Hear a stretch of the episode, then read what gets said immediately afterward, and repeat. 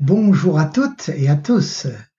Dimanche 4 juin, c'était le 34e anniversaire du massacre de la place Tiananmen.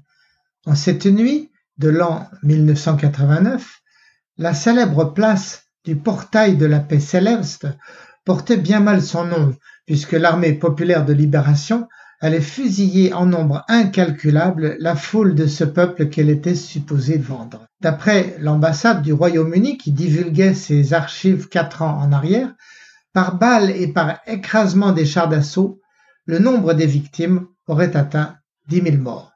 Durant toute notre vie à Pékin depuis juin 90, jamais nous n'aurions manqué de saluer ce souvenir du rendez-vous avec le feu et la mort et de la violence de l'État contre ses enfants qui réclamaient un dialogue. Chaque année, à la même époque, nous posions une bougie à notre fenêtre et bien sûr, j'écrivais un article pour ceux de mes journaux ou radios qui en voulaient bien.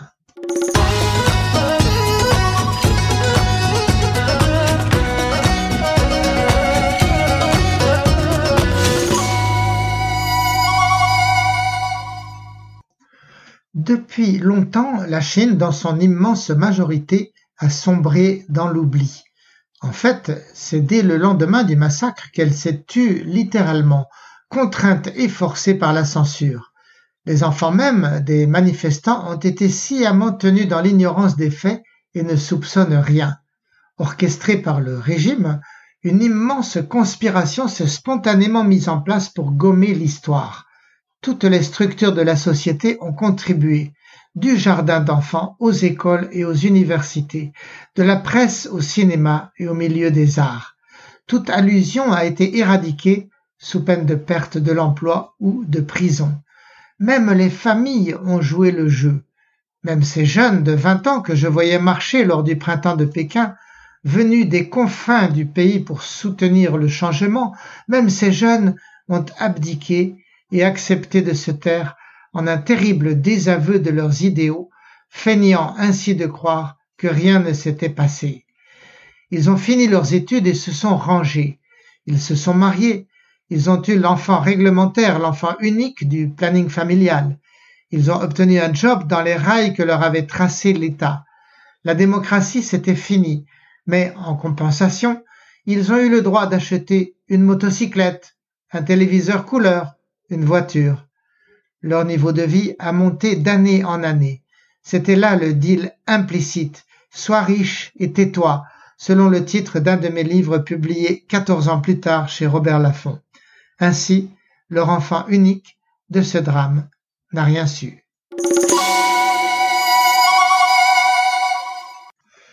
La presse, la télévision n'en ont jamais parlé. Tout au plus, certains internautes acharnés ont tenté de commémorer l'anniversaire à mots couverts en déjouant la censure. Mentionner la date anniversaire, qui se dit Liu Si en chinois, était interdit et automatiquement effacé dans les réseaux sociaux.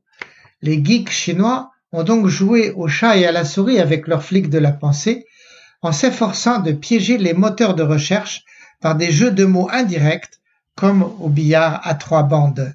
Ainsi, Lius a pu être remplacé par la date fictive du 35 mai, quatre jours après le 31 mai.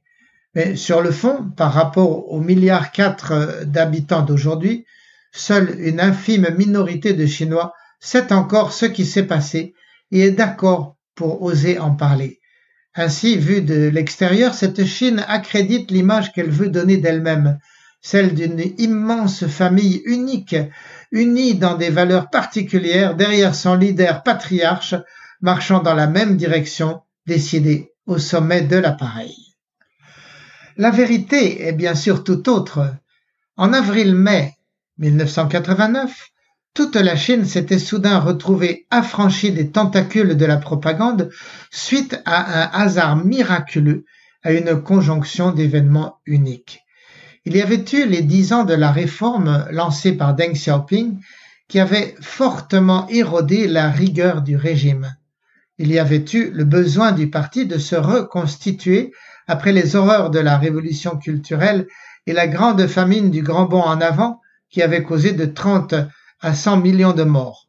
Pour se faire oublier, le parti avait cessé de pratiquer le culte de ses héros révolutionnaires, les arrestations de dissidents et les campagnes politiques.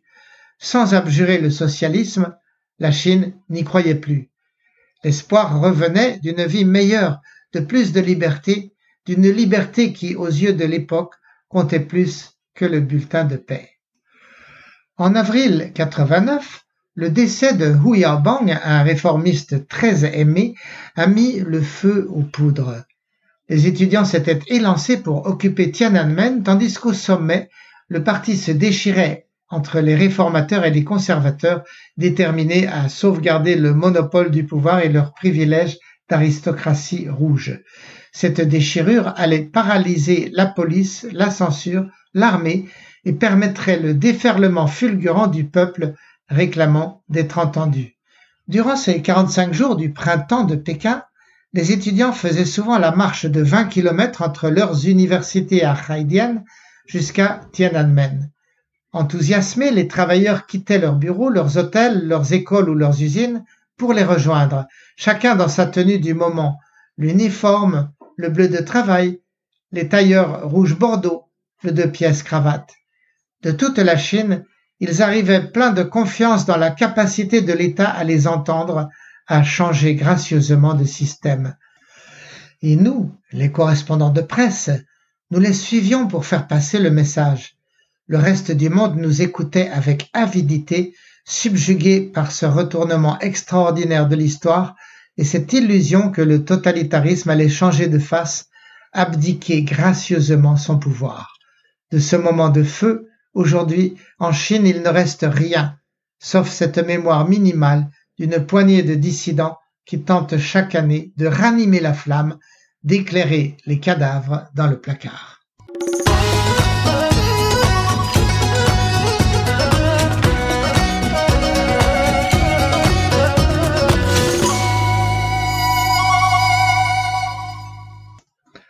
Un ami sud-américain qui étudiait à l'époque à Pékin a suivi comme nous ces événements son appareil photo en bandoulière.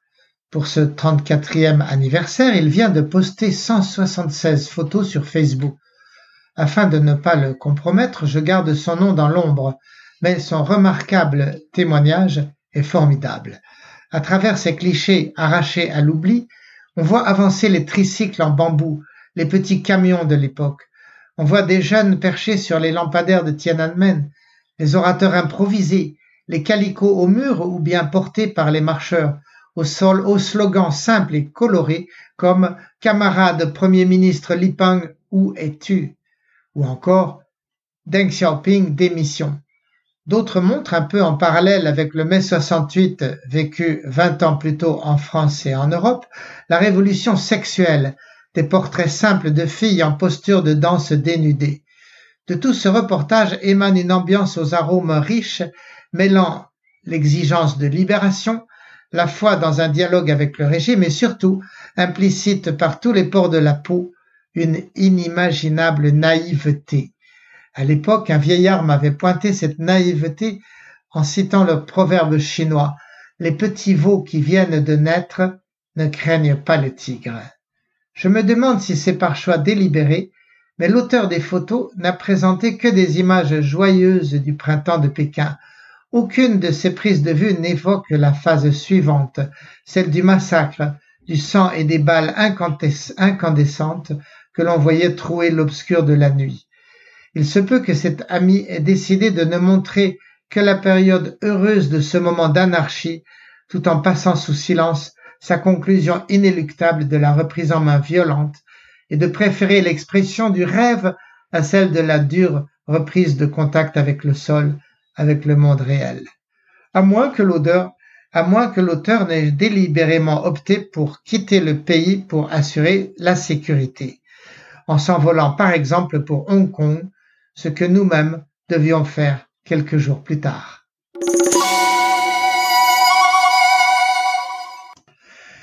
Comme Pékin, Hong Kong, 34 ans après, est elle aussi méconnaissable, notamment au plan politique. Sa mutation a débuté le 1er juillet 1997 quand elle est retournée sous contrôle chinois après 153 ans sous statut de colonie de la couronne britannique.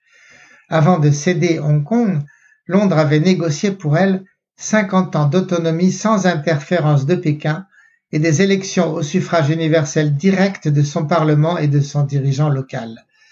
Hong Kong devenait région administrative spéciale et son gouverneur se muait en chief executive afin de prétendre à une décolonisation de la ville. Durant vingt ans, l'accord avait plus ou moins tenu, mis à part quelques enlèvements par les barbouzes rouges de quelques personnages qui déplaisaient trop au nouveau leader, le président Xi Jinping.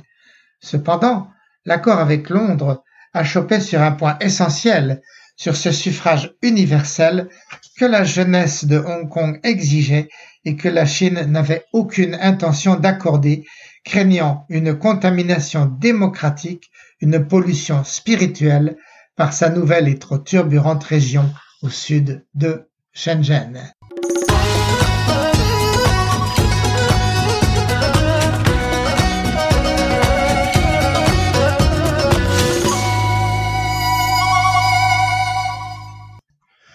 2019 donc, euh, Xi Jinping, n'en pouvant plus, a fait le choix de dénoncer le traité avec l'Angleterre. Il a fait voter à Pékin une loi de sécurité qui supprimait de facto les libertés dans l'enclave. Depuis lors, une centaine de personnes ont été arrêtées. D'innombrables associations et groupuscules politiques se sont autodissous ou ont été interdits, tout comme le journal Apple Daily, média libertaire dont le fondateur, le millionnaire Jimmy Lai, croupit aujourd'hui en prison. 110 000 Hongkongais ont émigré en un an vers l'Angleterre, le Canada ou les États-Unis, et dix fois plus se préparent à le faire. Depuis lors, une ambiance tendue et sombre plane sur cette ville de 6,5 millions d'âmes qui n'avait jamais appris à se taire sous, sous la dictature et qui n'était que joie. Quand nous avions besoin de prendre un bol d'air et de nous arracher un instant au bouillon de culture idéologique de Pékin, c'était vers Hong Kong que nous faisions notre escapade, vers cette enclave de fusion Est-Ouest au territoire impeccablement aménagé, merveille de confort, d'efficacité et de coexistence de tous les peuples de la Terre. Hong Kong comptait par exemple 20 000 Français, autant que toute la Chine, et chaque communauté apportait ses restaurants et ses fêtes, faisant de l'enclave un perpétuel happening.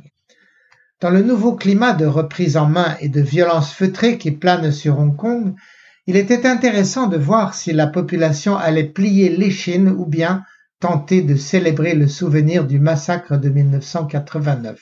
Depuis trois ans déjà, le comité d'organisation du souvenir s'était sabordé et le Covid avait fourni au gouvernement un excellent prétexte pour interdire tout rassemblement sous prétexte sanitaire.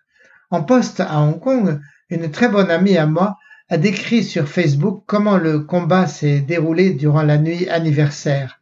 D'un côté, des militants courageux et déterminés, jeunes ou moins jeunes, se promenaient en silence avec en main une bougie LCD ou un bouquet de fleurs.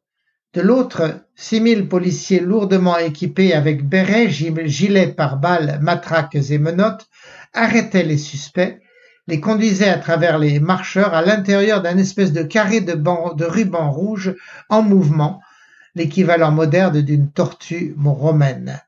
Arrivés sous des auvents de toile, ils fouillaient leurs interpellés. S'ils trouvaient la moindre bougie LCD, photo souvenir ou le moindre pamphlet politique, c'était l'embarquement immédiat en panier à salade.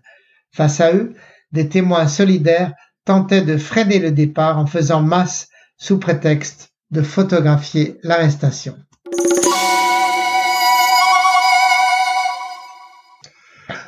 La pêche aux dissidents des policiers hongkongais n'a pas été très fructueuse. 23 arrestations au total dont la plupart ont été relâchés deux heures plus tard. Par contre, en parallèle, les procès politiques se poursuivent contre des citoyens inculpés des années plus tôt. ces procès n'ayant bien sûr pour seule fonction que d'intimider la ville. En définitive, cette bataille feutrée m'apparaît plutôt bonne nouvelle. Les droits constitutionnels ont reculé, mais sans disparaître, car cette justice locale, pas entièrement reprise en main, conserve une plage d'indépendance avec son droit d'essence britannique. Grâce à elle, un autre ami résident hongkongais a remporté il y a quelques mois le procès que la ville lui intentait. Enfin, cette nuit du 4 juin est là pour nous dire que contrairement aux Chinois, les Hongkongais n'ont pas perdu l'envie de se battre pour leurs convictions. Ils le font avec leurs faibles armes, plus symboliques qu'autre chose, mais ils le font. Il paraît même qu'entre Londres et New York, les manifestations du souvenir du Liu Se se renforcent, entraînées par l'arrivée de ces nouveaux déracinés de Hong Kong. Tout cela me fait penser qu'il faudra à la Chine beaucoup de décennies pour remettre vraiment l'enclave dans le rang et sans garantie de réussite. Tant que Hong Kong restera ouverte au monde, elle gardera le souvenir des libertés qu'elle vient de perdre. De plus, cette chape de plomb posée sur elle coûte des fortunes à Pékin sans rien lui rapporter en retour, bien au contraire. C'est le prix à payer par le régime pour maintenir son style de gouvernance. Cela ressemble au combat décrit quatre siècles en arrière par Blaise Pascal, allusion à la longue et dure guerre que se livrent violence et vérité. En apparence, c'est un combat que la Chine ne peut pas perdre, puisque son système politique ne peut pas supporter la moindre contradiction, contrairement au nôtre qui évolue par la contradiction. La Chine ne peut donc pas perdre tant qu'elle pourra payer. Mais c'est aussi un combat qu'elle ne peut pas gagner vu l'aspect irrépressible des germes de la liberté une fois que l'homme y a goûté. Et là s'impose à moi irrésistiblement la célèbre phrase de Lu Xun, le génie littéraire chinois décédé à Shanghai le 19 octobre 1936. Tant qu'il y aura des pierres, dit Lu Xun, le germe du feu ne saura point manquer. Et sur ce, les amis, je vous dis à bientôt